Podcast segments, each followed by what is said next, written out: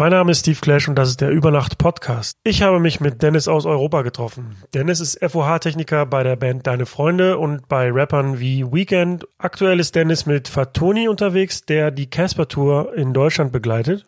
Seinen Off-Day hat Dennis geopfert, um mit mir über seinen Job als Tontechniker zu sprechen, über die Casper Tour und das Tourleben im Nightliner und wir sprachen über den Unterschied zwischen einem Deine Freunde Konzert und einem normalen Rap-Konzert für Erwachsene dass sie halt im Auto sitzen, die Kinder freuen sich, weil sie ihre Musik hören dürfen, aber die Eltern sind halt einfach nicht abgefuckt davon, weil es jetzt irgendwie der sechste Song ist über du hast einen Penis, ich habe eine Scheide und also für die Leute, die denken, da ist halt irgendwie, ich bin hier geil Rockstar und äh, lass jetzt irgendwie nach der Show irgendwie den Hut fallen und äh, zieh mir ein geiles Bierchen rein.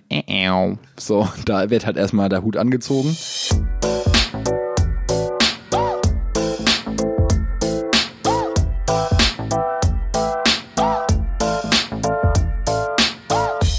Über Nacht mit Steve Clash. Ich bin Dennis aus Europa und ich bin äh, FOH-Techniker bei unter anderem Fat Tony und deine Freunde. FOH-Techniker heißt, du begleitest die Bands oder beziehungsweise den Rapper auf Tour und stehst dann in, in der Halle vom Pult und pegelst die Lautstärke. Genau, das erstmal als Grundbasis auf jeden Fall. Äh, da kommen dann natürlich noch ein paar Sachen mehr dazu, ein paar kreative Sachen wie Delay-Fahrten oder mal ein paar Effekte einzustreuen, Autotune bedienen, solche Dinge. Besonders Autotune. Ja. Naja, das war jetzt erstmal eine Erklärung für, für den Laien. Also du stehst in der Halle und. Genau, ich stehe mitten im Publikum wird. in diesem kleinen Käfig an dem großen Mischpult und schaue, dass äh, alle Signale äh, schön zusammenpassen und man alles toll verstehen kann und es ein bisschen Bums hat. Wo kommst du her und wie, wie wird man das? Wie ist das ähm, passiert? Ich komme aus Hamburg und ähm, habe früher Platten aufgelegt als DJ. Und dann hat sich äh, die fantastische Band Deine Freunde zusammengestellt und ähm, das sind halt auch tatsächlich, wie der Name schon sagt, alles alte Freunde von mir. Flo, der Rapper, ist sehr, sehr guter Freund von mir seit über 20 Jahren und die kam dann auf die Idee, hey, du machst das irgendwie mit äh, zwei Kanälen, gingen nicht auch sechs? und ich hatte Bock drauf, da mal mitzufahren, mir das anzuschauen und ähm, ja, bin einfach mal mitgefahren und habe das mal gemacht und scheint es nicht gleich verkackt zu haben. Von daher haben sie mich weiter mitgenommen. Das heißt, du bist mehr oder weniger ins kalte Wasser gesprungen. Genau. Genau, also ich habe vorher schon so ein bisschen äh, Studiokram gemacht, hatte irgendwie, war immer im Freundeskreis derjenige, der so ein bisschen Kram zu Hause hatte, äh, Rechner, Mikrofon, Soundkarten und sowas und ähm, hat mich dann schon mal zumindest ein bisschen mit so Sachen wie Kompressoren und so und Equalizern beschäftigt. Und ja, dann war es halt naheliegend und habe dann irgendwie da angefangen, das auch dann einfach ernsthaft zu sehen und irgendwie mich da abzugraden mit YouTube-Videos und irgendwelchen Magazinen und bin dann vermehrt auf Konzerte gegangen, um auch mal zu gucken, wie klingt's woanders. Vorher bin ich halt natürlich auf Konzerte gegangen, aber eher natürlich als Fan oder als Konzertbesucher und habe dann nicht so krass drauf geachtet, wie jetzt der Sound zum Beispiel ist. Ähm, aber bin dann losgezogen, habe mir Konzerte angeschaut von Rapbands, um mal zu gucken, was machen Leute, was machen Leute, um äh, das geil zu machen und habe dann tatsächlich wie so ein kleiner Vogel irgendwie immer daneben gestanden und habe mir das Konzert nicht mehr angeschaut, sondern geguckt, was die Leute am Pult da so machen und ähm, habe denen so ein bisschen auf die Finger geschaut. Aber du bist erstmal klassisch als jugendlicher DJ in Hamburg aufgewachsen, bist in den Plattenladen gerannt. Genau. Hast dir Rap-Platten geholt und genau. die Clubs der Stadt bespielt? Jo, genau. Erstmal so einem kleinen Club angefangen, als Mittwochsresident und dann irgendwie so nach und nach dann irgendwann mal einen Samstagslot bekommen und dann hat das seinen Lauf genommen und habe dann irgendwie ja sehr viel aufgelegt. Zwei, drei Jahre lang wirklich irgendwie sehr, sehr viel jedes Wochenende, dann auch mal ein bisschen raus aus der Stadt und so, bis es mir zu viel wurde. Und wenn du aus Hamburg kommst und ja auch Hip-Hop gespielt hast, dann hat dich wahrscheinlich auch der Hamburger Hip-Hop beeinflusst? Auf jeden Fall. Das waren so, also Dinge wie 1-2, Beginner, Dynamite Deluxe waren tatsächlich so meine ersten gekauften Platten, die so, die man nicht mehr von Mutti zu Weihnachten bekommt, sondern wirklich so, ich gehe jetzt bewusst in den Laden und kaufe mir die neue Sammy Deluxe Platte. Das war auf jeden Fall, das ist so meine musikalische Sozialisation definitiv. Gut, und dann hast du deine Freunde kennengelernt. Also man muss dazu sagen, deine Freunde sind Axel Pauli, das ist der DJ von Fettes Brot. Richtig. Das ist Flo von Echt. Genau. Und den dritten Namen habe ich jetzt peinlicherweise vergessen. Lukas. Lukas. Lukas, äh, der ist am ehesten bekannt dafür, dass der eine lange Zeit äh, den Tigerenten-Club moderiert hat. Ganz genau. Und die drei haben sich zusammengetan und sind jetzt eine Band, die Musik für Kinder macht. Ist das richtig? Genau, genau. Also ist äh, Rap-Musik im weitesten Sinne. Ähm, das ist schon für Kinder in allererster Linie, aber auch äh, sehr spaßig und unterhaltsam für die Eltern, die dazugehören, die dann auch mit zu den Konzerten kommen, weil das, ähm, wenn man jetzt die deutsche Sprache nicht verstehen würde, würde man, glaube ich, auf so einem Konzert vorerst nicht verstehen, dass es für Kinder ist, weil die Beats sind ganz normale Beats, die auch äh, ein erwachsener Rapper picken würde vielleicht. Es wird ganz normal gerappt und auch da äh, vom Flo drauf geachtet, dass es irgendwie geil ist. Und ähm, ja, in ihren Texten haben sie auch sehr, sehr viele Referenzen an irgendwelche alten Beginner-Songs und sowas und das bringt dann natürlich den Eltern auch wahnsinnig viel Spaß. Ja, ich verfolge das auch schon länger und ähm, ja, beobachte so ein bisschen, wie sich das entwickelt hat und war auch erstmal neugierig, wie dieses ähm, Konzept ja, Hip-Hop-Musik oder Rap-Musik für Kinder ähm, funktioniert und war, muss ich auch ehrlich gestehen, ein bisschen skeptisch am Anfang, aber bin jetzt positiv überrascht, wie gut sich das eigentlich entwickelt hat. Also Jo. Das kann ich verstehen. Es geht ja vielen Leuten, also ich glaube, viele Leute, wenn sie es das erste Mal hören, verstehen sie es einfach nicht, weil Musik ja auch so funktioniert, entweder packt es dich oder halt nicht und ist natürlich textlich dann irgendwie schwer für viele Leute, aber die meisten, die dann irgendwann nach zwei, dreimal hören, begreifen, dass es nicht Musik ist, die für sie gemacht wurde, sondern eigentlich für Kinder gemacht wurde, ähm, feiern dann einfach den Move, dass es so geil ist, dass es sowas einfach gar nicht gibt. Und das Problem bei Kindermusik ist ja einfach auch, dass da einfach so viel Scheiße, darf ich fluchen? ja, ja, der ist, ähm, Podcast ist ähm, auf Explicit Geil, da gestellt ist bei richtig viel. Scheiße einfach bei. Es ist einfach so heile Welt, Ai Tai Tai und ähm, das finden die Jungs nicht gut und deswegen äh, machen die halt auch mal Songs, wo halt irgendwie, ähm, ja, wie soll ich sagen, wo auch mal geflucht werden darf oder wo auch mal irgendwie Probleme, die Kinder einfach so haben, dann irgendwie auch in sehr deutlicher Sprache irgendwie ausgesprochen werden und ähm, das finde ich schon ganz geil. Und das finden halt auch einfach dann die meisten Leute auch ganz geil. Auch gerade so Eltern, das, ich glaube, das größte Feedback ist immer, dass Eltern dann so auf Konzerten erzählen, irgendwie, oh, endlich habt ihr eine neue Platte draußen, weil wir können den ganzen anderen Kram auf langen Reisen nicht mehr hören zum Beispiel oder so, dass dann irgendwie, dass die dann halt im Auto sitzen, die Kinder freuen sich, weil sie ihre Musik hören dürfen, aber die Eltern sind halt einfach nicht abgefuckt davon, weil es jetzt irgendwie der sechste Song ist über du hast einen Penis, ich habe eine Scheide und so, sondern ja, ist ja so. Das ist halt einfach, das ist einfach sehr, sehr viel alteingesessene 80er Jahre Pädagogik ganz oft drin in so Kindersongs und ich habe auch selber irgendwie äh, damals äh, in, in Kindergärten gearbeitet und habe mir den ganzen Müll reingezogen.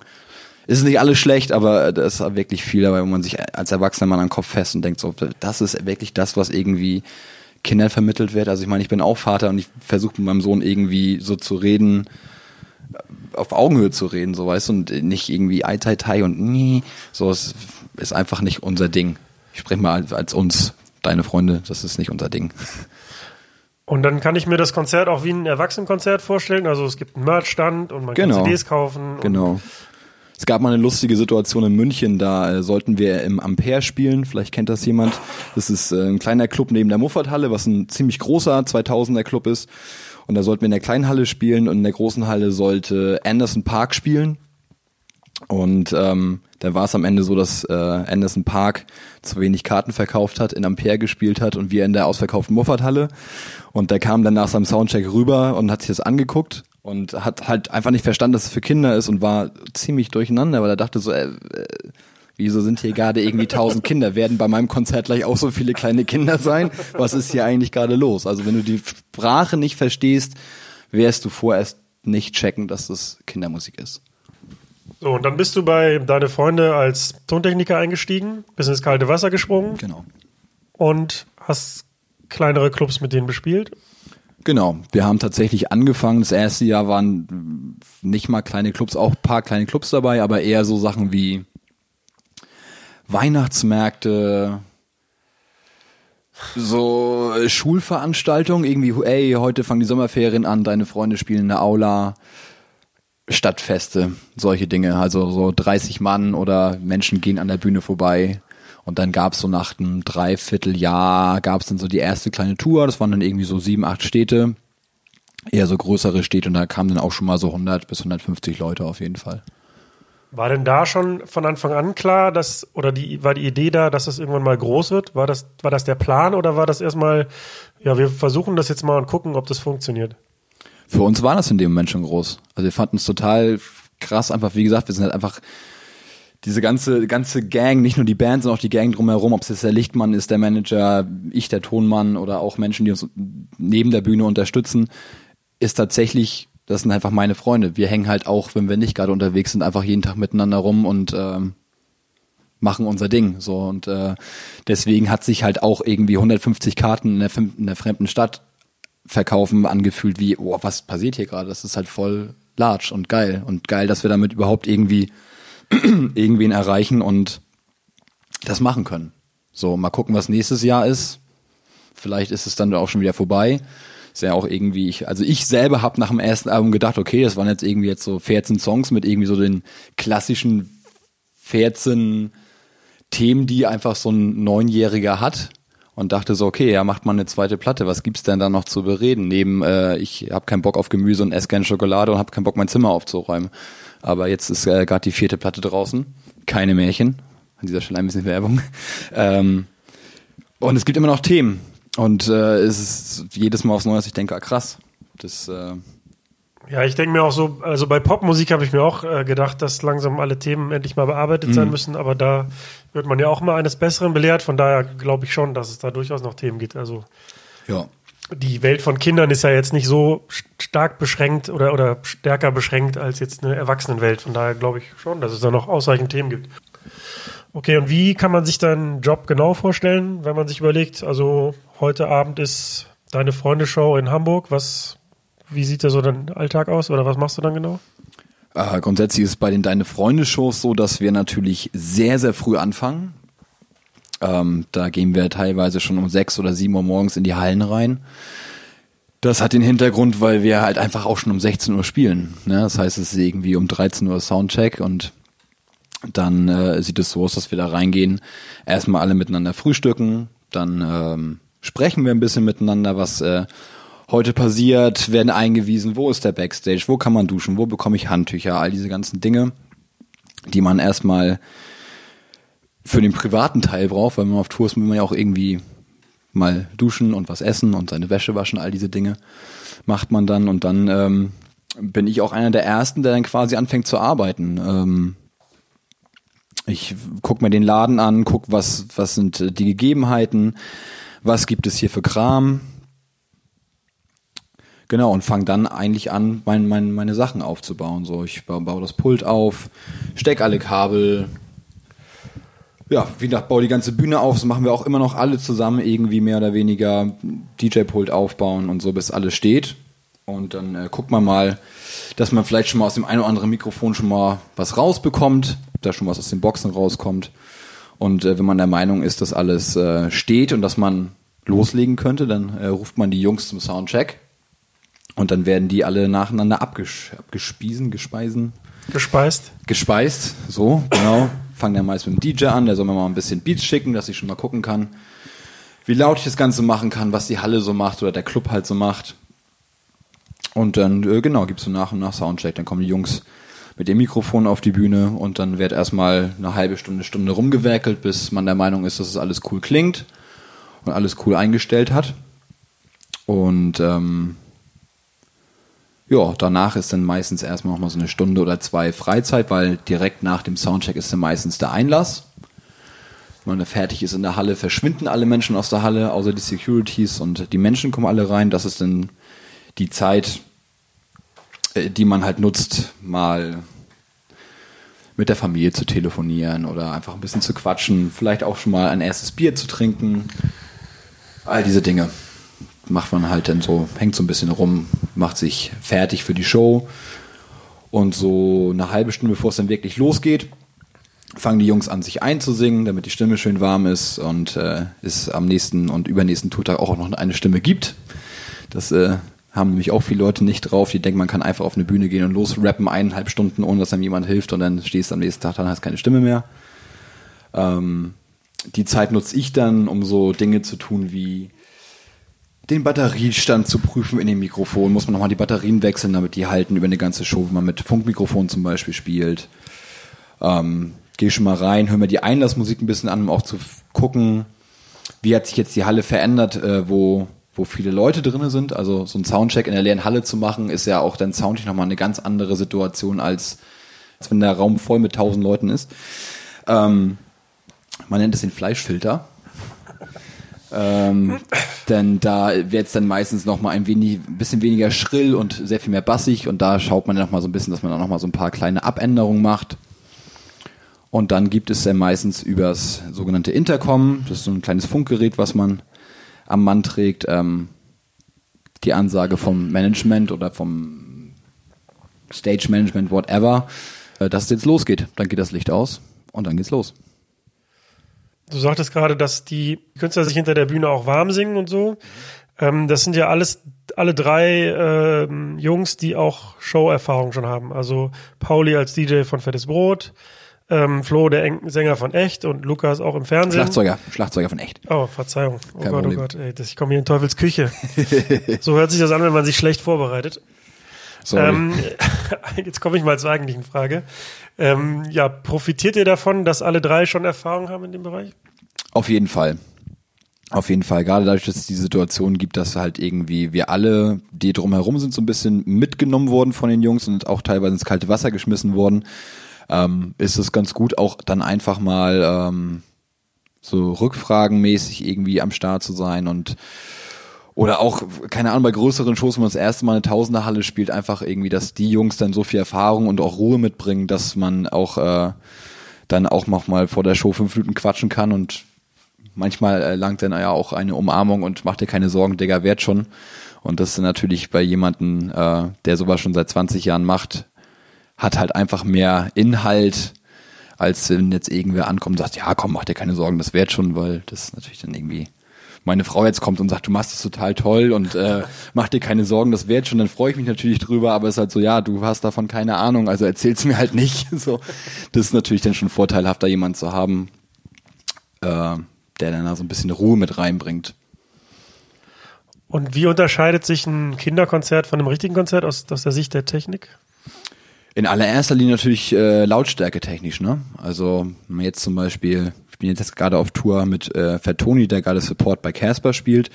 Da sind wir halt bei 99, 100 Dezibel in der Show, was natürlich brechend laut ist und irgendwie auch äh, nach vorne geht.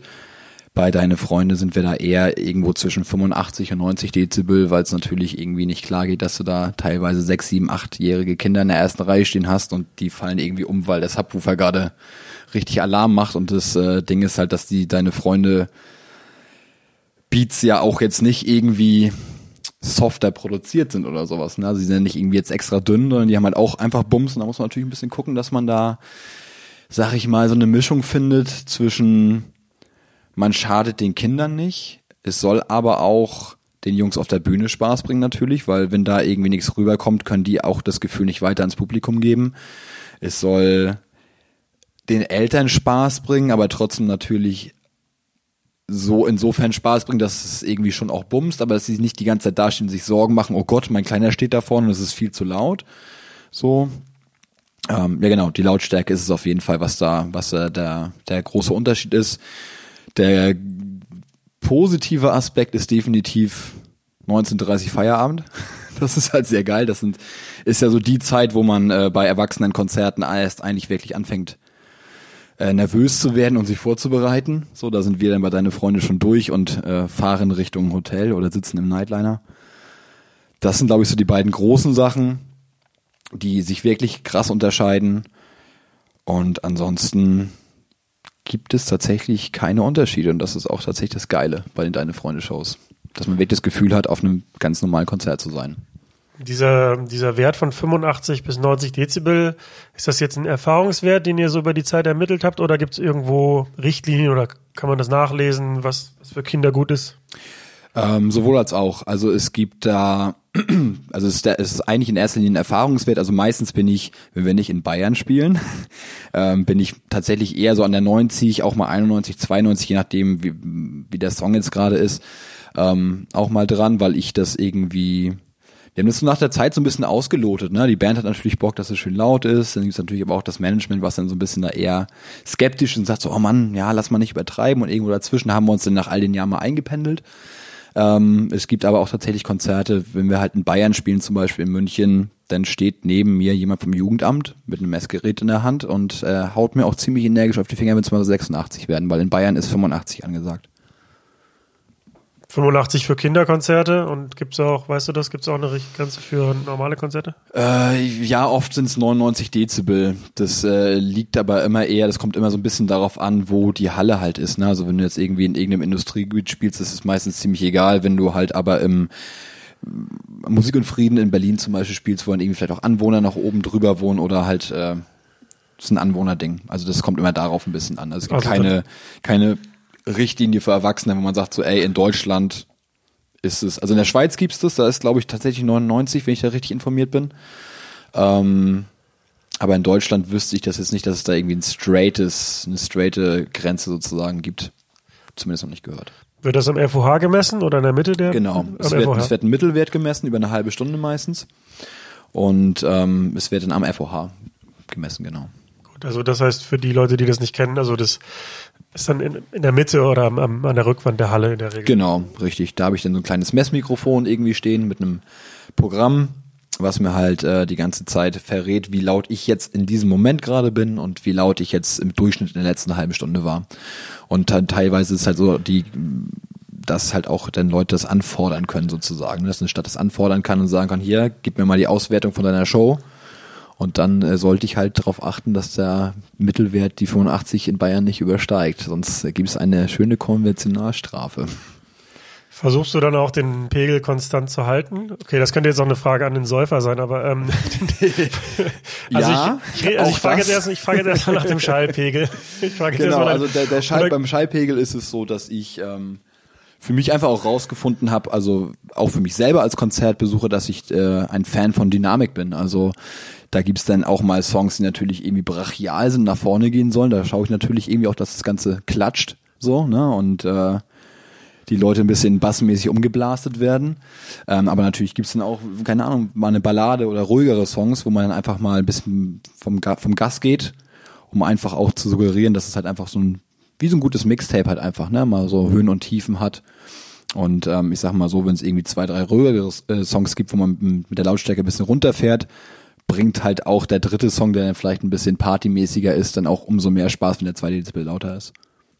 Und das, und das nutze ich natürlich auch aus. Also so, wenn ich halt irgendwie nach zwei, drei ähm, partymäßigeren Songs sehe, okay, ich komme hier gerade an die Grenze, was mein Durchschnitt angeht, bin ich natürlich ganz froh, wenn ich weiß, ah, gleich kommen zwei Songs, die sind ein bisschen ruhiger, fahre ich ein bisschen runter und habe dann nach zehn Minuten auch wieder mein, mein Wert in der, in der grünen Skala auf jeden Fall und ist nicht mehr rot. Jetzt bist du ja mittlerweile auch für einige Rapper unterwegs. Wir haben gerade schon erfahren, dass du für die ähm, für Fatoni unterwegs bist im Moment. Genau. Ähm, wie ging es denn dann weiter? Also nachdem du bei deiner Freunde etabliert hattest. Äh, da habe ich tatsächlich ein bisschen Glück gehabt und ähm, ja, der, der klassische zur richtigen Zeit am richtigen Ort äh, Moment. Wir haben ähm, vor drei Jahren, glaube ich, oder fast vier Jahren mit deine Freunde in Stuttgart gespielt. Da habe ich dann die Mike von Chimperator kennengelernt. Erstmal schön einschenken, na klar. Wir trinken Wasser, das möchte ich an der Stelle mal ganz klar und deutlich hier Ich, ich nicht. ja, natürlich trinken wir Wasser. Ähm, genau, da habe ich die Maike von Chimperator kennengelernt, ähm, die äh, da eingeladen war irgendwie, um sich das mal anzuschauen. Haben uns irgendwie nett unterhalten und da kam im Gespräch raus, dass die äh, gut ist mit dem äh, Weekend, ein Rapper aus äh, Gelsenkirchen, der damals zu der Zeit einen ziemlichen Hype hatte, hat das VBT damals gewonnen, so ein so ein, so ein Rap-Battle-Turnier irgendwie und äh, war da ziemlich stark und wurde dann bei Chimperator gesigned und dann habe ich einfach mal ganz frech gesagt, du, hey, ich habe gesehen, ihr geht auf Tour, habt ihr da eigentlich jemanden, der sich um den Sound kümmert? Äh, Ja, nö, haben wir nicht. Und dann habe ich sie einfach bei Facebook wochenlang so hart genervt, bis sie irgendwann gesagt hat so, jo, komm doch mal mit, das probieren wir mal aus. Und dann bin ich äh, mit Weekend auf Tour gefahren und habe dann da meine ersten Erwachsenen-Konzerterfahrung quasi gemacht und ähm, ja, so hat das Ganze dann angefangen. Da habe ich dann auch mit dem dann seine nächste Platte gemeinsam gemacht bei mir im Studio und ja, daraufhin, wie es halt so ist, ne, Rapper äh, treffen sich auf Konzerten, man sich mag und kein Beef miteinander hat, dann äh, kommt irgendwie ähm, der Fat Tony mal vorbei auf dem Weekend-Konzert oder der 3 Plus kommt auf dem Weekend-Konzert vorbei und sagt so, hey, äh, das äh, klang aber geil heute. Wer ist denn da der Dude? Dann sag ich, ja, das ist, das bin ich, aber ich fand nicht, dass geil klang. Und äh, ja, nee, äh, Spaß beiseite. So, so kam das dann halt, dass ich irgendwie dann da meinen Fuß so ein bisschen reinbekommen habe, dass man halt irgendwie äh, Deutschrap ist ja ein äh, kleines gallisches Dorf und so lernt man sich schnell untereinander kennen und ähm, genau, so habe ich dann halt auch mehrere Rapper kennengelernt, die mich dann halt auch dann wieder auf deren Touren mitgenommen haben und ähm, ja, der Lauf der Dinge quasi. Kommt das denn manchmal dann zu Terminkonflikten? Also wenn du Fatoni Oh, machst ja. und deine Freunde Oh, und ja. Weekend und und und. Oh ja, das ist tatsächlich äh, ein, ein, ein großes äh, Thema bei mir. Also ist ja erstmal gut, ich freue mich natürlich drüber. So, also gerade in der Festivalsaison ist es halt sehr schwer natürlich, weil äh, gerade im Deutschrap natürlich äh, alle spielen auf den gleichen Festivals. Es kann mal gut gehen, da hat man den sogenannten Doppelschnapp, das nennt man so. Wenn jetzt äh, der Weekend auf dem Splash um 17 Uhr spielt und der Fat Tony um 19 Uhr, dann habe ich natürlich äh, voll Glück gehabt und kassiert doppelt ab und äh, habe da einiges zu tun.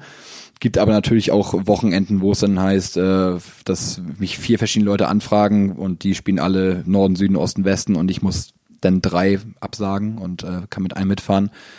Äh, was mir oft sehr schwer fällt, weil ich auch eigentlich zu allen, na nicht allen, aber ziemlich vielen von den Leuten, die ich so betreue, einfach auch relativ schnell freundschaftliche Verhältnisse aufbaue und ähm, mit denen einfach auch gut bin und natürlich dann niemanden dann enttäuschen möchte und ja, ne, wenn ich dem Weekend zusag und dem Fettoni nicht, dann äh, habe ich dann immer so ein privates Gefühl von so, nein, jetzt denkt er, ich mag den Weekend lieber oder so, was natürlich irgendwie Quatschkram ist. Das äh, mache ich dann so ein bisschen aus dem Bauchgefühl heraus oder auch, ich sag mal ganz doof, ähm, mach so ein bisschen an, an der Größe des Festivals dann auch irgendwie aus. Also wenn jetzt der Fettoni auf dem Splash spielt oder auf dem Frauenfeld und der 3 Plus spielt irgendwie äh, beim Stadtfest unter Kappingen, dann äh, klingt jetzt sehr arrogant, ne? so meine ich es eigentlich gar nicht, aber es ist dann irgendwie, glaube ich, dann da wichtiger, beim Splash dabei zu sein, ähm, damit die Jungs auch da dann irgendwie eine gute Präsenz haben und Wie wird das Problem dann gelöst? Also die gibt's da noch eine B-Besetzung oder die suchen sich dann jemand oder wie? Genau, ich habe so ein, zwei Jungs, die so ein bisschen ähm, meine sogenannten Subs, ne, meine, meine Submischer sind. Ähm, hab halt einen, einen Dude bei mir in Hamburg, der John, der sich auch ein bisschen um mein Studio kümmert und so, der jetzt mittlerweile bei deinen Freunden der Monitormann geworden ist. Und dann gibt's aber auch Leute wie den Manu, schöne Grüße an dieser Stelle, der zum Beispiel der Mischer von Audio 88 und Jessen ist. Der springt bei mir mal ein beim Fettoni, wenn ich, wenn, wenn ich mal nicht kann. Und ich den anderen Weg rum bei ihm, bei seinen Leuten, die er halt betreut. Ähm, das ist immer ganz vorteilhaft, weil gerade auch Rap ja auch eine besondere, ein besonderes Genre halt einfach ist, womit dann äh, vielleicht manch anderer Mischer nicht zurechtkommt, weil man dann halt einfach nicht tausend Instrumente hat, was für viele erstmal leichter klingt. Ich habe halt einfach nur eine DJ-Summe, also na, DJ-Plattenspieler, Signal irgendwie und, und Rap klingt erstmal einfacher, aber da habe ich halt nicht die Möglichkeit, mal kurz eine Gitarre ein bisschen leiser zu machen, um die Stimme durchzukriegen oder sowas. Und deswegen ähm, ist es immer ganz vorteilhaft für Rap-Bands, wenn es dann auch ein Rap-Mischer macht. Und da kennt man sich halt, genau wie die Rapper sich alle untereinander kennen, sind wir halt auch eine kleine, kleine Technikerfamilie. Man kennt sich alle, alle kennen sich untereinander mehr oder weniger und da ist auch nicht so wie bei den Rappern, dass es dann so Beef gibt oder so, sondern wir mögen uns eigentlich fast alle. Tut mir leid, ich habe irgendwie einen Frosch im Hals, aber.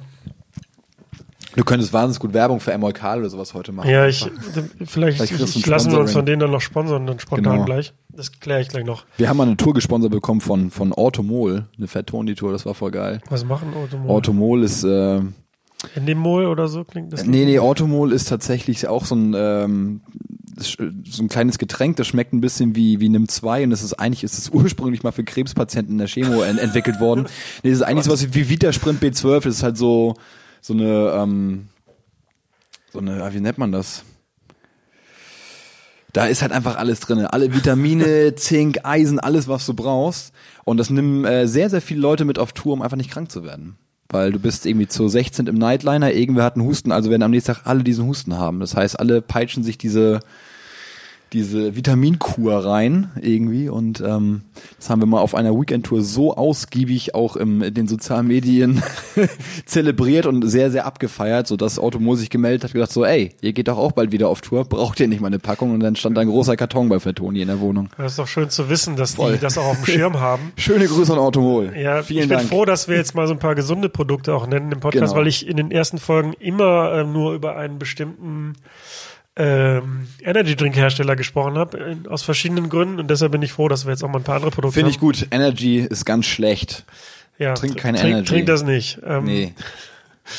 ähm, ich weiß ja, dass in der Veranstaltungstechnik ähm, in der Regel ähm, Tagessätze bezahlt werden, das heißt, du Mhm. wirst pro Tag bezahlt. Genau. Ähm, ist es bei einer Tour genauso oder gibt es da so einen Tour-Deal, der sagt, wir, wir sind jetzt drei Wochen unterwegs und du kriegst Summe X?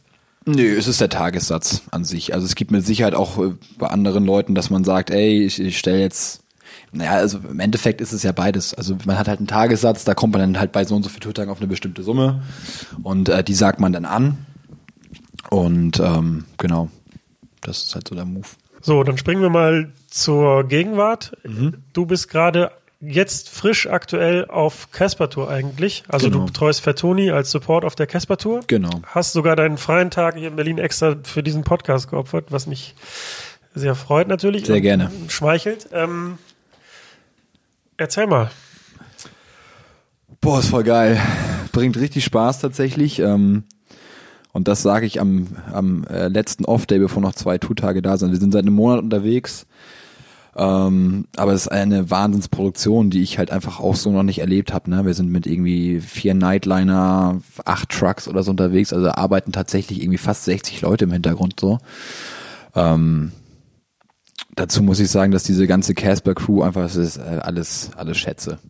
Wahnsinns coole Typen irgendwie. Es gibt äh, null Allüren von irgendwelchen, also ob es jetzt irgendwie Casper selber ist oder sein Koch, so sag ich jetzt mal. Also alle sind irgendwie voll fein miteinander und es fühlt sich nicht so an, als wären wir die Gäste, sondern eher so auf wir alle gemeinsam machen hier eine Show für die Leute, die hier heute Abend kommen.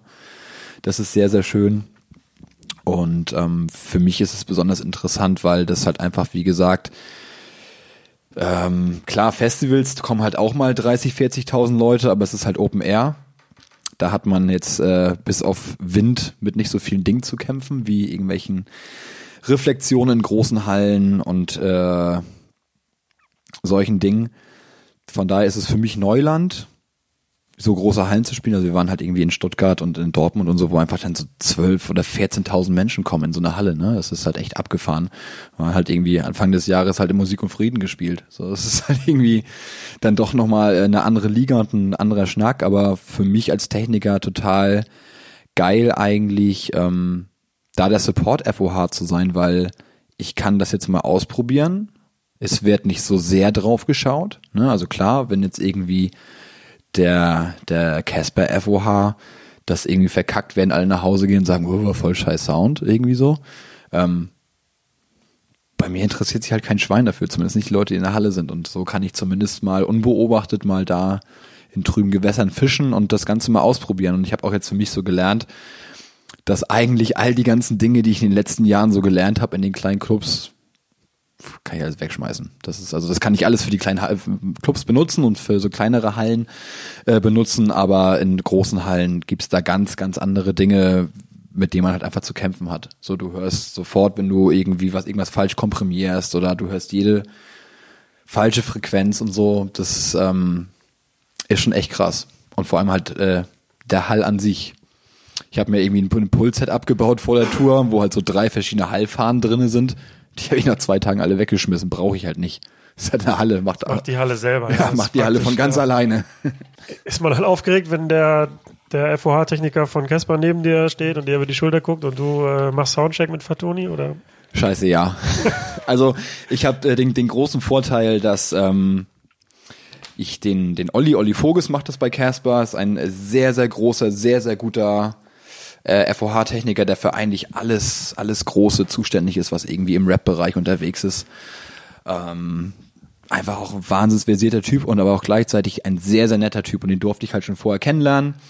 Über Pauli halt von Deine Freunde, der ja der Fettes Brot-DJ ist, weil Olli macht zum Beispiel auch Fettes Brot.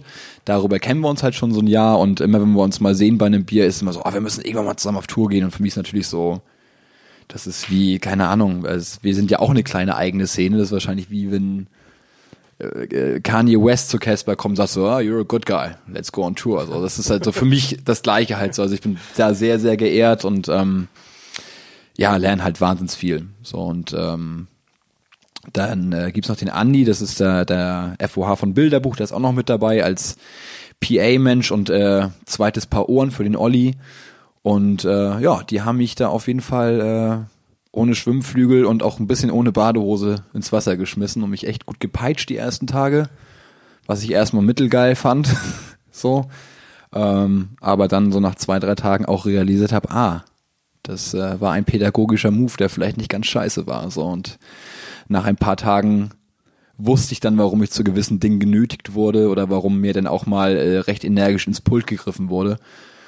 Einfach, äh, weil wir eine große Familie sind und für alle eine coole Show haben wollen. Und wenn ich erstmal kurz mal nicht zurechtkomme, weil ich kurz mit der Halle nicht umgehen kann, dann ist halt der Olli da und dann sagt er sehr nett, aber bestimmt darf ich mal ganz kurz und äh, dreht dann kurz an meinem Kompressor rum und ich denke, oh, was macht er da? Und nach zwei Sekunden weiß ich, was er da macht und warum er das gemacht hat. So. Ja, die, besonders bei so großen Touren, wo ja dann die Show, also nach, unmittelbar nach der Show dann auch die komplette Technik abgebaut wird, in die Trucks verladen mhm. wird und dann ähm, das Material direkt in die nächste Stadt fährt, ist es ja auch sehr wichtig, dass man noch professioneller und noch schneller arbeitet irgendwie. Ähm, war das eine große Umstellung für dich oder? Sehr, sehr große Umstellung. Sehr groß. Also ich bin es halt, äh, bin schon auch gewohnt, dann alleine zu sein was immer halt immer so ein bisschen auf Produktionsgröße ankommt, ne? Aber ähm, oft bin ich halt einfach alleine und ähm, mach den ganzen Kabelkram und so weiter einfach selber und jetzt sind da auf einmal irgendwie tausend Leute, die irgendwie dann da auch noch rumwuseln und eigentlich auch schon die Casper-Show vorbereiten, während ich im Dunkeln irgendwelche Sachen eigentlich einpacken will und habe dann viel das Gefühl, einfach auch Leuten im Weg zu stehen. Das Problem dabei ist halt einfach, dass es egal wie immer ein Rattenschwanz ist, weil das sind so viele Leute, es arbeiten einfach 60 Leute parallel die ganze Zeit. Und wenn ich jetzt zu langsam brauche, äh, zu, zu, zu lange brauche, irgendwelche Dinge abzubauen, dann kommt wiederum der Backliner von Casper nicht hinterher, um Sachen wiederum aufzubauen. Ne, wie gesagt, das ist ein Rattenschwanz. Da greifen dann tausend Zähne ineinander und ähm, da muss man dann schon gucken, dass man seinen Scheiß einfach so schnell wie möglich irgendwie an Start bringt oder auch wieder wegbringt, damit man da niemand auf dem Fuß steht. Wobei ich immer an der Veranstaltungstechnikbranche sehr faszinierend fand, dass Menschen, die sich vorher noch nie gesehen haben, die sind sich noch nie begegnet, mhm. Tauchen irgendwie um fünf vor in der Halle auf und ähm, stellen sich kurz vor und dann wird sofort losgearbeitet und mhm. alle wissen ihre Handgriffe. Mhm. Ähm, und das habe ich, also wüsste ich jetzt nicht eine andere Branche, wo so das so gut funktioniert, dass halt freie Techniker sich noch nie gesehen haben und auch gar nicht mehr reden müssen, sondern plötzlich wissen, okay, jetzt muss ich hier die Traverse abhängen, die Kabel mhm. aufwickeln, die Kabel mhm. kommen in die Kiste, weil das auch sagen wir, eine sehr standardisierte Branche ist. Also. Ja, ich glaube, es hat so zwei, zwei Gründe. A, gibt es ja auch äh, oft so Vorbesprechungen, wo halt ganz klar gemacht wird, wer halt was zu tun hat. Und einfach auch, dass viele Leute ja auch dann ähm, einfach lange dabei sind und dementsprechend fünf Millionen schlechte Erfahrungen gemacht haben und einfach wissen so, Kabel werden nicht in die Ecke geschmissen, sie werden gleich vernünftig aufgerollt, weil sonst muss ich das halt zweimal machen oder bin am nächsten Tag genervt, dass das Kabel einfach irgendwo in der Ecke liegt, im Zweifel kaputt ist, weil es einen Bruch hat oder sowas. Da ähm, weiß so ein bisschen jeder, was er zu tun hat, weil er auch genau weiß, womit er anderen wiederum helfen kann oder das Ganze einfach zu beschleunigen, dass dieser ganze Fluss einfach ja, in Wallung bleibt. Ja, wenn man einmal im Lager gearbeitet hat und diese Kabel ausgepackt hat, die man sonst eigentlich am Abend vorher immer in die Kiste reinwirft, dann lernt man sehr schnell, warum das Sinn macht, dass man die ordentlich aufwickelt und nicht einfach dreckig da rein. Kabel wickeln, äh, allererste Disziplin. Wer kein vernünftiges Kabel wickeln kann, hat da nichts versucht zu suchen. Ja, und ähm, ja, bei so großen Produktionen wird ja dann auch ganz strikt in Gewerke äh, getrennt. Das heißt, Tontechniker hat nichts an der Lampe zu tun mhm. und äh, Videotechniker hat nichts am Lautsprecher zu suchen. Richtig. Und das strukturiert natürlich auch nochmal. Ähm, und dann gibt's ja noch meist eine Helfercrew, die dann am Ende die Kisten in den LKW rollt und das ist halt schon sehr gut organisiert, finde ich. Mhm. Also ja, mich beeindruckt das immer wieder, wenn, wenn man Teil davon ist irgendwie. Ja, mich auf jeden Fall auch. Also gerade jetzt bei dieser riesen Casper-Produktion, es ist halt einfach, am Ende des Tages ist es eine Baustelle. So und so ist halt auch der Grundtenor da so ein bisschen. Ne? Wir tragen alle Arbeitsschuhe und gelbe Helme. Das, also für die Leute, die denken, da ist halt irgendwie, ich bin hier geil Rockstar und äh, lass jetzt irgendwie nach der Show irgendwie den Hut fallen und äh, zieh mir ein geiles Bierchen rein. So, da wird halt erstmal der Hut angezogen. Und, War äh, der gelbe Plastikhut. der gute alte gelbe Plastikhut. Ähm, naja, das ist tatsächlich, also die Arbeit findet eigentlich gar nicht während der Show statt, sondern eigentlich sind es die drei Stunden davor und die drei Stunden danach, wo wirklich gearbeitet wird. Also es ist wirklich körperliche Arbeit. Aber das Bier gibt's danach dann trotzdem noch. Ja, ja, ja, ja. Ja, jetzt kommen wir eigentlich mal zum spannenden Teil. Jetzt beenden wir mal diesen Technikgespräch. Aber jetzt will ich eigentlich wissen, was passiert Backstage, was passiert im Tourbus. die, die ganz schmutzigen Sachen möchte ich jetzt wissen. Da, dazu muss ich natürlich als allererstes sagen, äh, dass es, äh, wo du auch schon sagst, und dass alle genau wissen, was zu tun ist und wer wo was zu machen hat, ist es halt auch äh, da, was auf Tour bleibt, bleibt auf Tour. Deswegen wirst du da keine großen, keine großen äh, gefährlichen Anekdoten von mir hören. Aber ähm, es ist ganz unterschiedlich und es ist auch tatsächlich nicht nur so gangmäßig unterschiedlich. Man sagt so, ja, die Gang säuft besonders viel oder da sind halt immer tausend Frauen und keine Ahnung was. Es ist eigentlich immer so ein bisschen tagesformabhängig. Ne? Also wie krass waren die letzten Shows im Sinne von wie anstrengend war irgendwas oder was passiert morgen. Also es würde keiner auf die Idee kommen, wenn man jetzt irgendwie Tourabschluss in Berlin hat und da kommen irgendwie 12.000 Leute in die äh, Max-Schmeling-Halle, kommt keiner auf die Idee, sich eine Flasche Wodka reinzustellen. Das ist halt ganz klar. So, es gibt natürlich auch so Tage, wo Off-Day ist äh, am nächsten Tag. Heute. Heute zum Beispiel, da kommt man dann äh, am Tag vorher auch mal äh, nett zusammen, auf jeden Fall. Das kann man nicht anders sagen.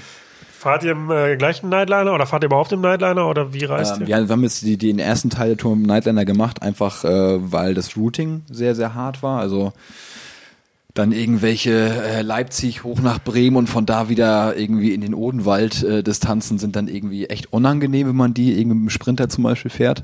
Vor allem natürlich für den Fahrer. Ähm, nee, und ich, also ich persönlich bin ein sehr großer Nightliner-Fan. Das ist ähm, einfach die bequemste Art zu reisen, wo man jederzeit schlafen gehen kann. Man geht abends in den Bus, macht seine Dinge, die man so tut, Playstation spielen, saufen, Frauen treffen, whatever, so, aber Nicht, ähm, wenn man verheiratet ist und Kinder auf gar aber, keinen Fall, wenn man verheiratet ist. aber alle anderen könnten das dann theoretisch. Rein theoretisch könnten das alle Ja. anderen machen, ja. Ähm, und dann kann man sich halt einfach in die Koje legen und wacht einfach am nächsten Tag da auf, wo man hin muss. Und zwar in dem Hinterhof von dem jeweiligen Laden. Das ist halt schon sehr, sehr vorteilhaft. Einfach und hat nicht dieses, ich sitze jetzt irgendwie neun Stunden in einem Bus und habe nach irgendwie zehn Sekunden Facebook nichts mehr zu tun. So. Ähm, auf der anderen Seite muss ich auch sagen, dass für mich das Nightliner-Fahren das wahrscheinlich deromantisierendste an diesem Job war. Weil als ich irgendwie 16, 17 war und äh, dann äh, so die ersten Videos gesehen habe von irgendwie Sammy Deluxe, wie er cool kiffend äh, in seinem Nightliner sitzt und äh, geil freestylt mit seinen Freunden, ähm, fand ich schon sehr beeindruckend damals und war auch so, oh geil, das will ich unbedingt mal machen. Habe ich dann irgendwann gemacht und nach zwei Tagen gemerkt, yo, diese Koje ist so 40 Zentimeter hoch, 60 Zentimeter breit, ich kann nicht schlafen. Fuck. Und irgendwie wohnen hier auch äh, zwölf andere Menschen und äh, schnarchen und furzen und tun andere Dinge. Gibt es Fenster wenigstens aus der Koje? Kann man rausgucken? Manchmal. Manchmal. Je nachdem, ob du oben oder unten schläfst. Ja. Schläfst du oben oder unten? Ich schlafe immer unten und immer in der Mitte. Also wenn ich das, äh, das ist ein sehr beliebtes Bett, weil äh, umso weiter oben und umso mehr vorne und hinten, umso äh, schwankiger wird es natürlich Ah, auch, ja. wenn der Bus fährt. Und ganz hinten rechts sollte man nicht schlafen, weil da ist meist der Kompressor vom Bus, der dafür sorgt, dass man auch Strom hat, wenn der Bus steht. Der macht aber auch dementsprechend Sound. so, der Wird das ist, ausgelost oder rennt man dann so Shotgun-mäßig rein und äh, wirft man rennt Shotgun-mäßig Okay. rein. Das ist immer ganz vorteilhaft, wenn man äh, mit Rookies unterwegs ist. Dann äh, geht man da rein und äh, hat direkt natürlich sein äh, Beschriftungsband und sein Edding in der Hosentasche und sagt ganz klar, Freunde, das ist Ja, mein das Bett. weiße Gaffer und dann mit einem schwarzen Edding. Genau. Hier schläft Das ist der ja. Move. Das ist Ja. der Move, genau. Okay. Ja, natürlich ist man dann, also so, äh, jetzt mal Spaß beiseite, ich bin ja als irgendwie, äh, niemand gibt mir das Gefühl von all meinen Crews, mit denen ich unterwegs bin, aber am Ende bist du ja irgendwie als Techniker auch jetzt nicht das erste Glied der Kette, so, ne? Also wenn ich jetzt irgendwie in den Bus als erstes reinrennen würde, rein theoretisch, und es kommt der Künstler rein und sagt so, ey, du, normalerweise schlafe ich da immer, dann ist auch für mich ganz klar, dass er da schläft. Also da, ähm, es gibt bei uns keine Hierarchie Und wenn, wird die Hierarchie nicht von den oben stehenden Leuten gemacht, sondern eher von denen, die weiter unten stehen und das selber einschätzen können und sagen so, hey, nee, Digi, komm, du musst dir jeden Tag irgendwie äh, krass rappen und du bist der Typ, warum wir hier eigentlich diesen Nightliner haben. Also ist das auch dein Bett und du entscheidest, wo du schläfst. Ist, glaube ich, tatsächlich noch nie vorgekommen, aber so wäre der Move. Aus meiner Sicht. Und ähm, wie ist es so mit Ernährung auf der Fahrt und mit kriegt man genug Schlaf, gesundes Essen oder hängt das auch von der Tour ab? Hängt ein bisschen von der Tour ab und auch so ein bisschen, wie man selber so drauf ist. Ne? Also ähm, weiß noch, meine erste Nightliner-Tour mit Weekend, da habe ich echt vier, ich konnte gar nicht schlafen.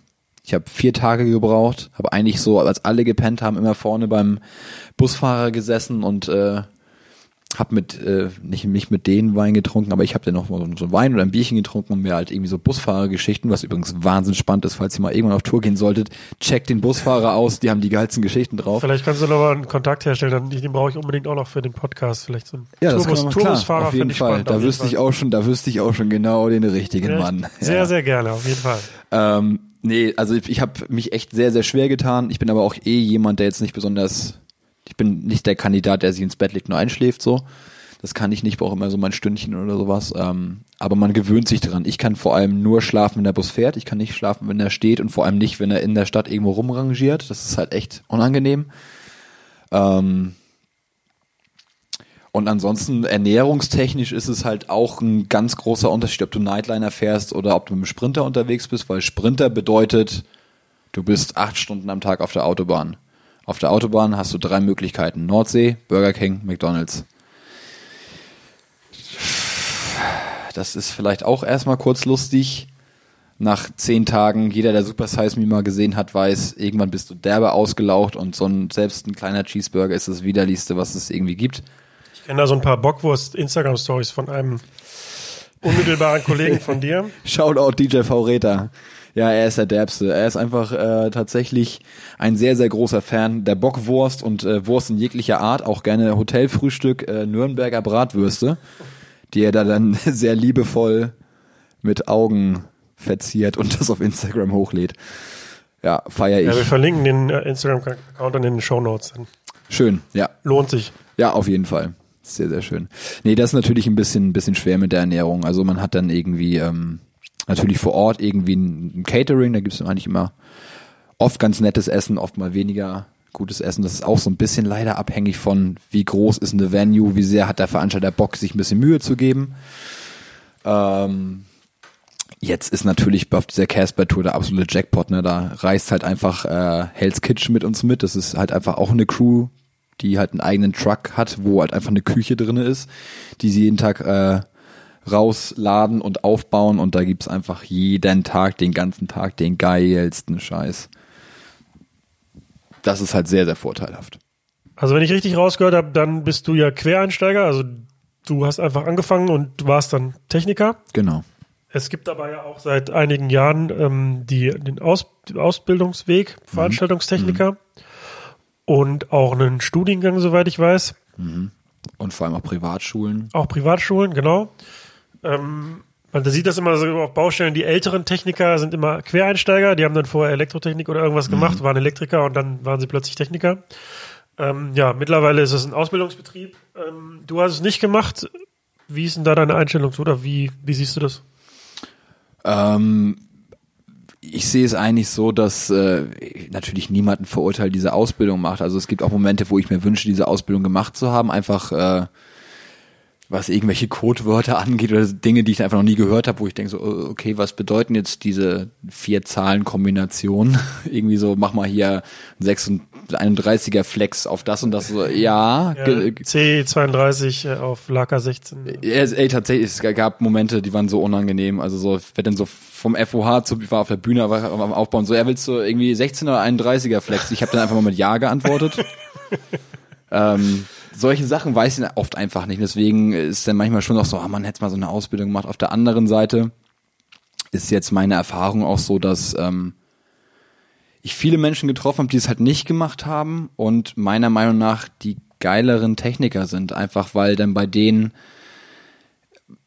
gehen wir es mal anderen Weg rum an. Ich habe auch viele Leute getroffen, die mir dann irgendwie als Haustechniker geholfen haben, die studiert haben, die das gelernt haben, die dann aber mit der äh, praktischen Situation total überfordert waren. Also die dann äh, das natürlich irgendwie alles in der Theorie total kennen, mich auch äh, mich blöd anlabern oder auch Fragen stellen, wie so, warum machst du jetzt das? Das macht doch gar keinen Sinn.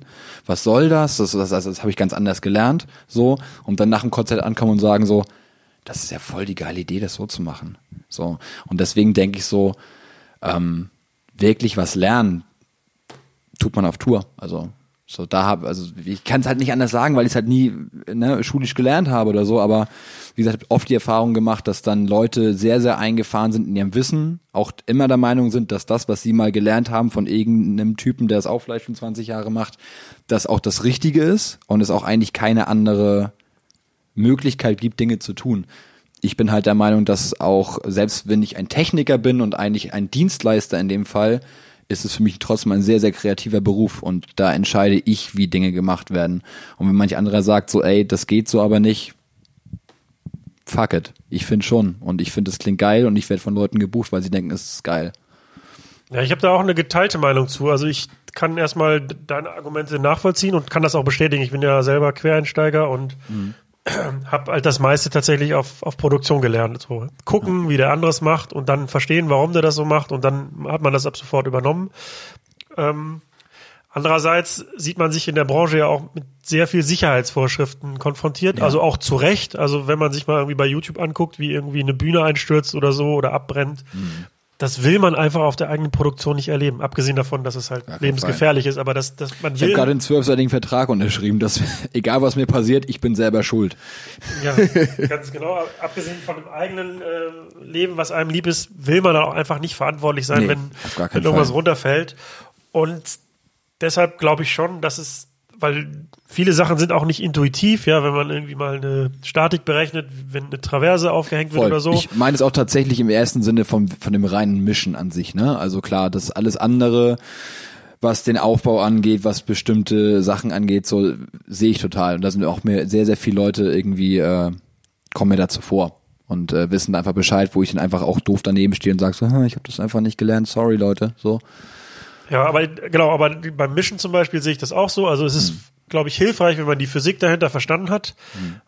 Aber ich glaube, man lernt das schneller oder, oder die, die wesentlichen Dinge lernt man halt, wenn man einfach mal am Pult steht und mal dreht und hört, was passiert. Voll. Das ist das menschliche Ohr. Weißt du, entweder gefällt dir irgendwas oder es gefällt dir halt einfach nicht. Wenn mir jetzt jemand sagt, dein Kompressor ist scheiße eingestellt, wenn ich die Kompression so mag, wie sie ist, dann ist sie halt für mich cool. Mein Ohr sagt mir das halt. Die Technik in der Branche hat sich ja in den letzten Jahren auch extrem verändert. Also mhm.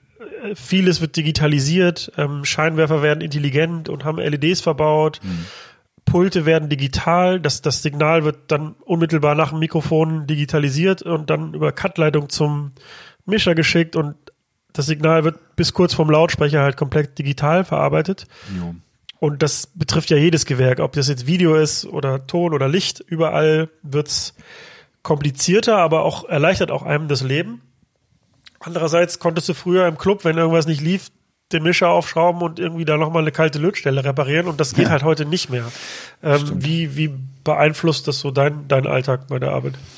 Ähm, also ich muss dazu sagen, ich bin jetzt ja auch noch nicht so ewig lange dabei, dass ich so halt äh, sagen könnte, ich komme komplett aus der analogen Welt. Also als ich angefangen gab es auch schon Digitalpulte aber halt äh, sehr sporadisch. Also meine ersten, meine ersten zwei, drei, vier Touren waren halt hauptsächlich tatsächlich analoge Pulte, analoges Outboard und so weiter. Zu Licht kann ich nicht so viel sagen, da kenne ich mich nicht so gut aus, aber ähm, ich muss ganz ehrlich sagen, rein von der Haptik her mische ich voll gerne analog, aber mittlerweile kann ich es mir nicht vorstellen, analog zu reisen, weil du halt einfach wahnsinns viel zu schleppen hast. So. Und ähm, wie du schon sagst, das Digitale ist halt, du kannst Dinge speichern, du kannst Sachen wieder aufrufen. Ich mache auch so Dinge wie einen digitalen Soundcheck zum Beispiel. Also ich nehme je, an jedem Tag ähm, alle Einzelspuren auf über Dante und ähm, feuer das dann am nächsten Tag zurück ins Pult und höre mir schon mal an, wie die Show heute klingen würde in der neuen Halle. Solche Sachen sind natürlich wahnsinns geil. Ne? Also ich kann rein theoretisch einen Soundcheck machen, ohne dass irgendeiner von den Vögeln auf der Bühne steht. So, Das ist halt sehr vorteilhaft für alle Beteiligten. Also ich kann das auch alles schon vorbereiten bis die Jungs auf die Bühne kommen und meistens ist es dann so, äh, ja, keine Ahnung, mach mal äh, die Gitarre einen Ticken lauter auf dem In-Ear. So, das war's. Das war der Soundcheck. Zweieinhalb Minuten fertig, ciao. So, das ist halt schon sehr geil. Ich mache es aber tatsächlich so, dass ich irgendwie versuche, so ein bisschen Best of Both Worlds zu machen. Also ich bin schon auch jetzt die Reis mit dem digitalen Pult ähm, über Cut-Leitung und habe aber trotzdem noch analoges Outboard dabei, was ich dann als Insert einschleife. Also ich habe so meine meine analogen Kompressionssachen dabei und so und ein bisschen so Limiter-Kram für die Summe und solche Sachen halt, die ich dann halt mit einschleife, die halt auch dann einfach auch ein bisschen, naja, diesen, diesen analogen Grunge mit reinbringen. Irgendwie ist alles ein bisschen, bisschen dreckiger ist, bisschen wärmer ist. Das gefällt mir ganz gut. Also auch, auch im Studio. Ich arbeite ja auch im Studio in Hamburg und mache da viele Rap-Alben für, für Rapper und ähm, da ist es auch genau das gleiche. Also meine, meine Mixe passieren im Rechner, aber halt alles, was irgendwie Kompression, IQ, Hall, Delays und so weiter, alles analoges Outboard. Also halt eine Mischung aus beiden und damit fahre ich eigentlich, denke ich, ganz gut.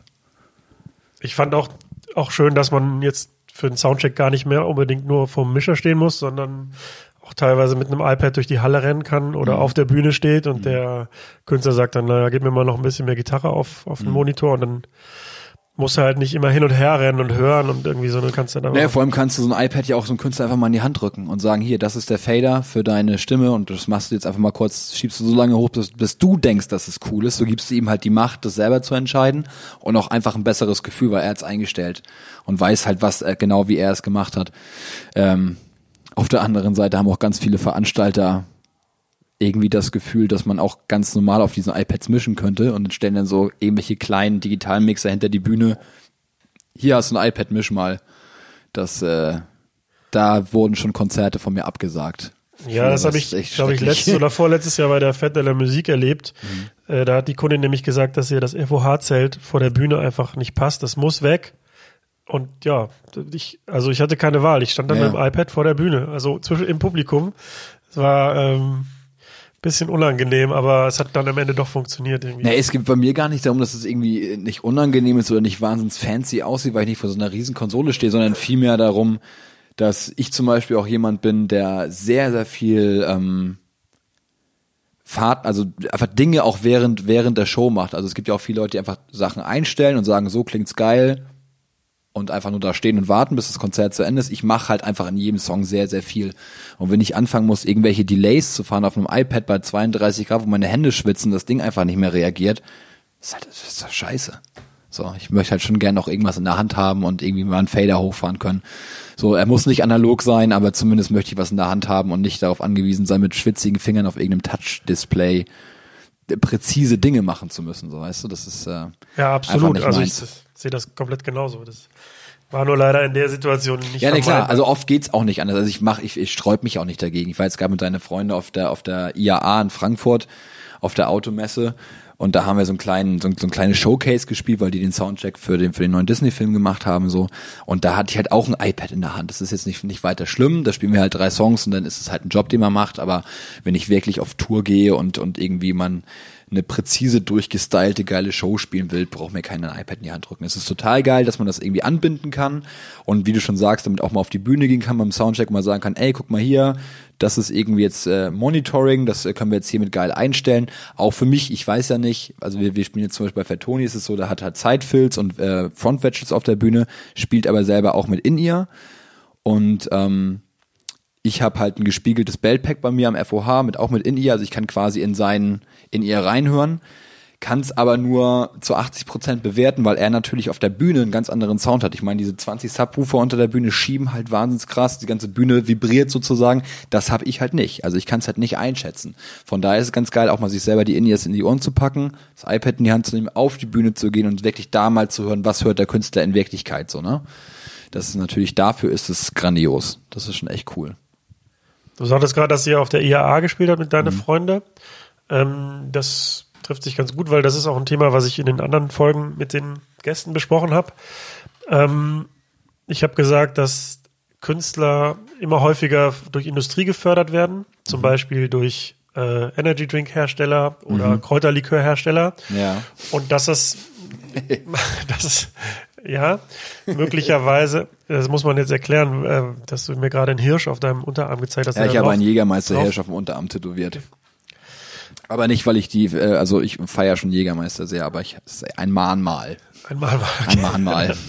Man muss die große Narbe daneben sehen. Okay, dann, das besprechen wir dann gleich. Vielleicht machen wir eine extra Folge dann noch zu. Ja, auf jeden Fall. Das ist eine extra Folge wert. Ja. Nee, Quatsch. Also, dass Künstler häufiger durch Industrie gefördert werden, Mhm. was eine, vielleicht auch ein Resultat aus der Entwicklung ist, dass man durch Plattenverkäufe oder Ticketverkäufe nicht, nicht mehr wirtschaftlich arbeiten kann. Mhm.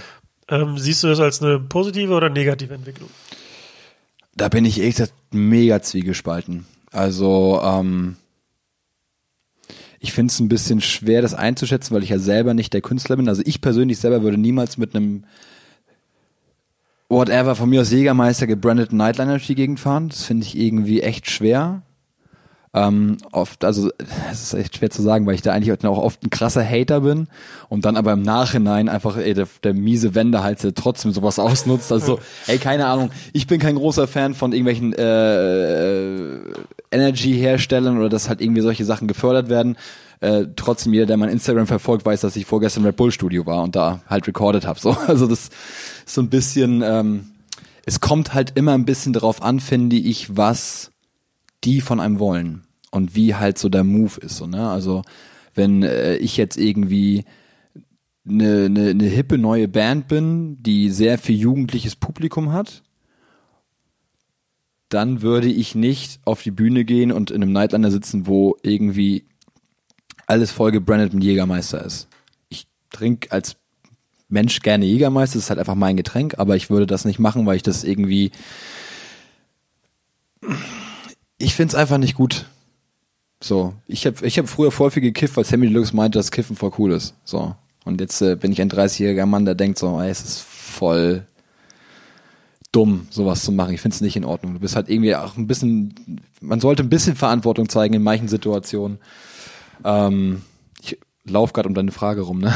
Nee, nee, nee, das beantwortet gar nicht. Das ist also schon das, was mich. Es kommt ein bisschen darauf an. Also ich war, es gibt halt auch andere Hersteller, die äh, Leuten Dinge zur Verfügung stellen und da dann auch sagen, irgendwie, ähm, also ich, ich werde zum Beispiel von, von, von einer äh, Klamottenfirma gesponsert, ähm, die ich als Jugendlicher einfach zehn Jahre, ich habe mein komplettes Geld in diese Klamottenfirma gesteckt. So, die sponsern mich jetzt, weil sie halt auch sehen, dass ich irgendwie gut unterwegs bin und, und, und durch, die- durch die Gegend komme.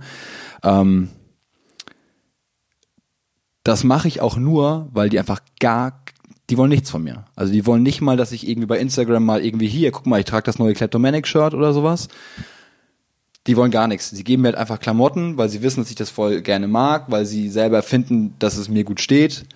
Und dann finde ich es irgendwie okay. So, also ich äh, represente es dann auch gerne, weil ich einfach keinen Drang habe. Ich muss jetzt nicht irgendwie, es wird jetzt nicht erwartet, dass ich heute Abend hier bei dir aufjogg und ein Foto mit dir mache und auf jeden Fall ein Kleptom Nee, für Tony Merch, nice. Auf jeden Fall, äh, Bitte äh, kaufen Sie für Tony Merch. Genau, bitte kaufen Sie für Tony Merch. Nee, es wird halt nichts von mir erwartet. Und dann finde ich, ist es so eine Sache, die man dann für sich selber entscheiden kann, ob man es gut findet oder nicht, ob einem jetzt der die bestimmte Marke oder der Hersteller in dem Fall irgendwie, äh, ob, das okay ist. Ich würde halt niemals irgendwas für Nestle machen oder keine Ahnung was. Irgendwie irgendwelche Dinge, wo ich schon weiß, dass es irgendwie auch dass sie äh, politisch jetzt nicht irgendwie auf der auf der geilsten Seite äh, stehen, das schon mal gar nicht, aber ja, der, der, der Ton macht die Musik. Ja, ich ich, ich, hab, ich bin der Meinung, äh, dass man halt abwägen muss, welche Konsequenzen hat das, wie du gerade schon sagtest. Also was, was richte ich damit beim Publikum an, die das sehen? Genau. Ne, wenn das, ähm, ja, es werden dann von der Marke wahrscheinlich mehr Produkte oder mehr Dienstleistungen verkauft und Mhm. ähm, kann ich das vertreten? Und die zweite Frage wäre, was macht das mit meinem Image? Also passt die Marke zu mir Genau. oder ist es komplett Genau. wack? Ja, man, es, muss es muss ja schon klar sein, dass es ja, es macht ja keine Firma, die wir haben ja einen Wahnsinns Mehrwert. Also selbst ich, den kein, es kennt mich ja kein Schwein, keiner, keiner weiß, wer ich bin, außer die Leute, die sich vielleicht ein bisschen informieren, ein paar Fans von Fatoni vielleicht oder so. Und ab jetzt, nachdem du den Und nach, Podcast natürlich, natürlich die Podcast gemacht habe, aber äh, eigentlich an sich ist es ja für Kleptomanics jetzt zum Beispiel jetzt nicht ganz, also wenn ein Motrip das macht, klar, so, ne? Aber trotzdem wer, weiß ich ja auch genau, dass, äh, weißt du, wenn sie mir vier Shirts schenken, einfach mal so nebenbei, dann ist es für mich jetzt so, oh krass, vier T-Shirts. Aber vielleicht sehen das dann halt auch einfach sechs Leute. Bei mir halt nur sechs, bei Motrip wären es dann vielleicht irgendwie 100, so, oder 500. Das hat halt schon Mehrwert natürlich, sonst würden die das ja nicht machen, das ist mir halt schon klar. Aber da ist dann halt so ein bisschen auch so, wie, wie stehe ich zu dem Produkt und ähm, finde ich das geil, will ich das irgendwie selber spotten und äh, genau das. Also ich, wie gesagt, irgendwie böse, diabolische Firmen schon mal gar nicht. Alles, also das ist halt einfach, glaube ich, die eigene Einstellung. Was man irgendwie gut findet, was man nicht gut findet, was man supporten kann und was nicht. Glaubst du, dass dein Job von Digitalisierung bedroht ist? Gibt es irgendwann eine Konsole, die selber mischt? Auf jeden Fall. Ähm, mein Plan ist dann schon im Ruhestand zu sein. das hoffe ich zumindest. Also ja, ich glaube, dass irgendwie jeder Job mehr oder weniger von sowas bedroht ist, oder? Also. Dann sagen wir mal, jeder Job ist bedroht, aber einige haben noch mehr Zeit bis es dahin, andere weniger. Ich glaube, dass es mir erstmal ganz lange helfen wird, meinen Job zu machen. Ähm, und ich auch, glaube ich, noch ganz lange das mir das aussuchen kann, ob ich mir davon helfen lassen möchte oder nicht. So, also schalte ich in meinem Auto irgendwie den Fahrassistenten ein oder ab. So, ich würde es halt abschalten aktuell noch, weil ich einfach, wie gesagt, gerne Dinge selber in der Hand habe und selber viel Sachen mache. Also, wenn jetzt irgendwer ankommt und sagt, so, also mein, beim Licht gibt es das ja schon, einfach fertige Timecode-Shows, da steht einfach nur dann jemand hinter der Konsole, der einfach nur dafür da ist, das Ganze zu betreuen und zu überwachen. Ja, aber die Show hat ja vorher mal einer programmiert. Also die Arbeit hat. Ja, ja, ja, gut. Da hast du natürlich recht. Dann gibt's dann irgendwie so, aber es ist ja dann ja nicht mehr der Job, der es mal war, sozusagen. Also klar wird das dann programmiert, aber ähm, da bin ich dann vielleicht old-fashioned und stehe auf Lichtleute, die da stehen und selber noch die Knöpfe drücken im richtigen Moment und auch ein bisschen Taktgefühl haben und sowas. Bestimmt gibt's das irgendwann. Also mit Sicherheit. Äh, Autos können selber fahren. Warum sollte nicht eine Konsole selber den Sound fahren und sehen irgendwie, ah, jetzt ist das Level zu laut. Ich weiß, ich kann bei minus 12 Dezibel den besten Sound rausholen, also bleibe ich irgendwo da und komprimiere mich selber. Wird es irgendwann geben, mit Sicherheit, klar. Zum Ende würde ich gerne noch wissen, wie geht's weiter mit Dennis aus Europa? Ähm, jetzt so gleich. Jetzt gleich? Du meinst, genau. du meinst also in der allgemein. nächsten Stunde würde mich interessieren, Genau, in der aber nächsten Stunde und in den nächsten zehn Jahren. Ich bleibe in Friedrichshain. Darf man sagen, wir sind in Friedrichshain gerade? Darf man das Ja, sagen? das hat meine Kredibilität jetzt gekillt, aber ist okay, ist okay. Okay, wir sind hier derbe mies in Neukölln. Irgendwie sitzen gerade hier fies vom Späti und trinken ja, Platz, ja. Bier. nee, nein, ich, äh, weil ich, wir haben heute einen Off-Day, den werde ich auch nochmal schön genießen und mich gleich auf die Couch schauen und ähm, meiner aktuellen Lieblingsserie bei Netflix meine Aufmerksamkeit widmen. Und ansonsten ähm, habe ich mich jetzt bewusst dazu entschieden, nach dieser Casper-Tour mal einen Monat Pause zu machen, mich äh, um meine Familie zu kümmern, meine Freunde in Hamburg wieder zu treffen. Das ist dieses Jahr sehr, sehr kurz alles gekommen. Und äh, dann geht es im Januar, Februar, März äh, mit der Deine Freunde Tour weiter, dann auch mit der Casper Tour weiter und dann ist ja auch schon wieder Festivalsaison. Also die Hälfte des Jahres ist schon verplant, des nächsten Jahres quasi. Von daher Dezember wird im christlichen Sinne mal ein Gang runtergeschaltet. Ich danke dir herzlich, dass du dann Off-Day geopfert hast für dieses Format. Ey, sehr gerne, hat mir sehr viel Spaß gebracht. Und äh, wir sehen uns vor der Bühne. Ja, auf jeden Fall. Danke dir. Das war der Übernacht-Podcast mit Dennis aus Europa. Vielen Dank fürs Zuhören und vielleicht interessiert dich ja noch Folge 3 mit DJ Maxi. Für mich gab es anfangs nur New York Rap und alles andere konnte sich dann auch gehackt legen. Ähm, alles, was nicht aus dem DITC-Umfeld war, war scheiße. Gefühlt. Mit dem, mit dem äh, N-Wort in Paris-Songs. Ey, sorry, Freunde. Jetzt mal ganz im Ernst. Wenn ihr den immer noch hören wollt, ne? Geht auf iTunes, hört ihn zu Hause auf dem Kopfhörer und geht mir verdammt nochmal nicht auf den Sack.